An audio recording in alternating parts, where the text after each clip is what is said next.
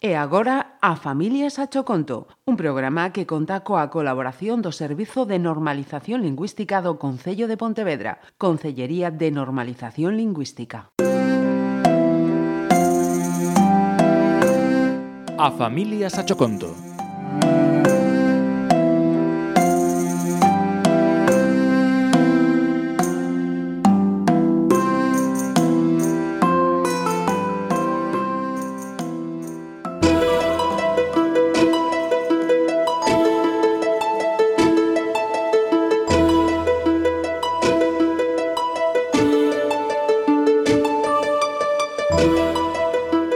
Isabel no alto mar. Alto seguido, o grumete foi arrastrado pola corrente de aire, acompañado do meneo do navío dous os elementos que tiraron a taraqueta pola borda.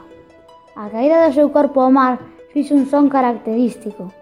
Ao escoitalo, o resto da tripulación co capitán a fronte avanzaron duramente ata o lugar do accidente, agarrándose a todo o que atopaban, pois o meneo do barco podía causarlles outra baixa máis. Ao chegar, puderon divisalo. O rostro ensanguentado de Taraqueta e o seu corpo mazado podían verse afastándose do barco e a punto de ser tragado por unha onda que se anunciaba antes de caer ao mar. Despois de observar como o seu corpo era engolido e deixaba de ser visible, en silencio regresaron aos seus postos. Estaban en tensión. Acababan de perder un dos seus e sabían que os próximos podían ser eles. Pum, pum! Llaman a porta do capitán. Señor, Todos nós, a súa tripulación, estamos esgotados e moi tensos e non aguantaremos moito máis.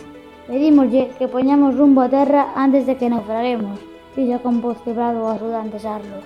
Iso dame igual, se temos unha ruta, seguiremos esa ruta e punto, respondeu, pero é que a frase foi interrompida por un estalido. Acto seguido, os dous individuos saíron fora do camarote e observaron como un navío enorme os ameazaban cuns canóns que asomaban por popa xa dispostos a disparar. Non pasou ningún segundo e unha bala de canón dirixíase para eles e... Ah! Que medo! E despertei. Estaba na miña cama. O meu tío tiña razón, con gripe dormíase mal. O ruido do soño fora a miña irmá golpeando a porta do meu cuarto, porque deixara o seu móvil dentro.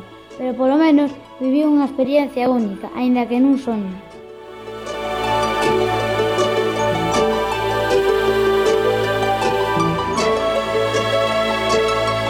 thank